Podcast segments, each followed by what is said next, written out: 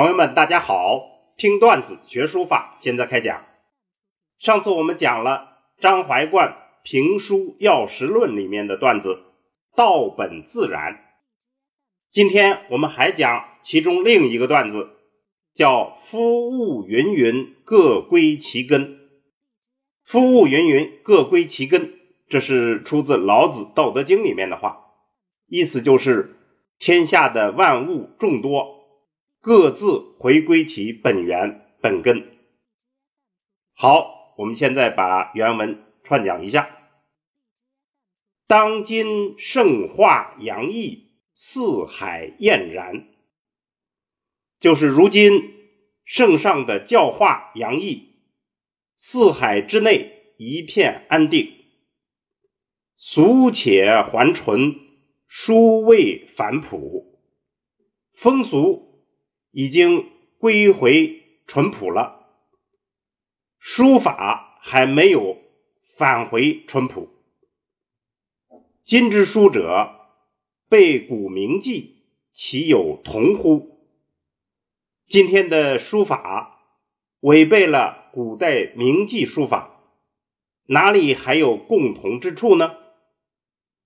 视昔观今，就是看往昔。看今天，足为归敬，就是足以引以为戒。归敬这里可以理解为引以为戒。归就是用来补吉凶，敬是用来别美丑，所以就可以翻译为引以为戒。可以目击，这是可以眼睛看得到的。夫物芸芸，各归其根。世间的万物众多，各自回归其本根，复本之谓也。这就是恢复本性的说法。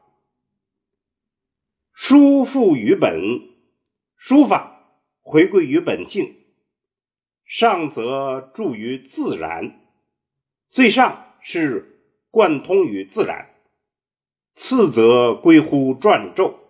其次就是归属于篆籀，又其次者失于中王，再其次的就是失法于钟繇和王羲之。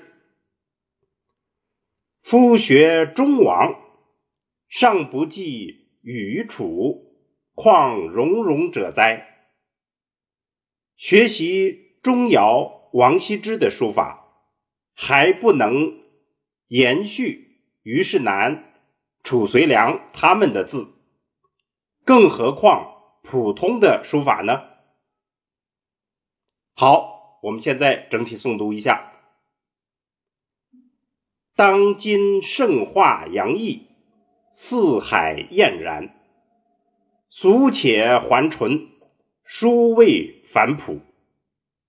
今之书者，背古铭记。其有同乎？视昔观今，足为归敬，可以目击。夫物芸芸，各归其根，复本之谓也。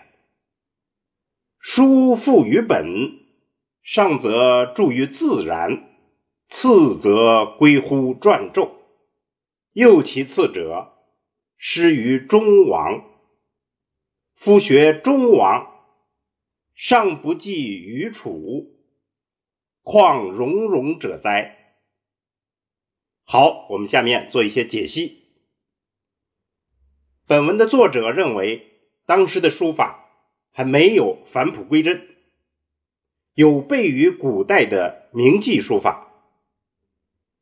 书法要返璞归真，他认为。最上就是贯通于自然，其次就是归属于篆籀，再其次就是师法钟繇、王羲之。那么这样的返璞归真的想法有没有理论依据呢？所以下面作者就引了老子《道德经》里面的话来做证据：“夫物芸芸，各归其根。”那么这个话，它的原话我们在这儿整体引用一下，大家就知道他说什么呢？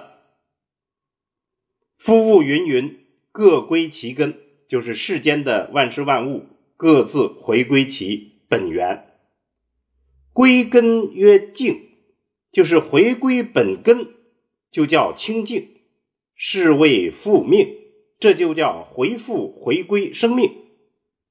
复命曰长，回归生命，就叫做规律。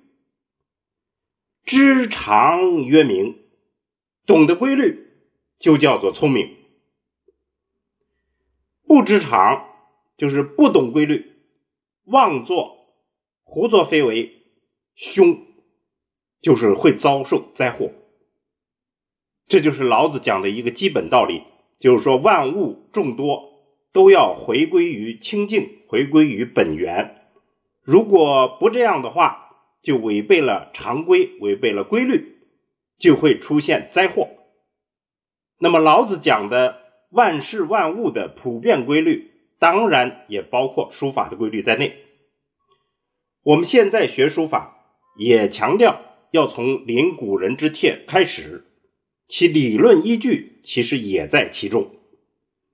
所以今天的段子结论就是：学习书法要在万事万物的基本原则基础之上。根据自己的具体情况灵活运用，如果违背了基本原则，学书就不可能成功。好，关于这个段子，我们就说到这儿。听段子学书法，我们下次再见。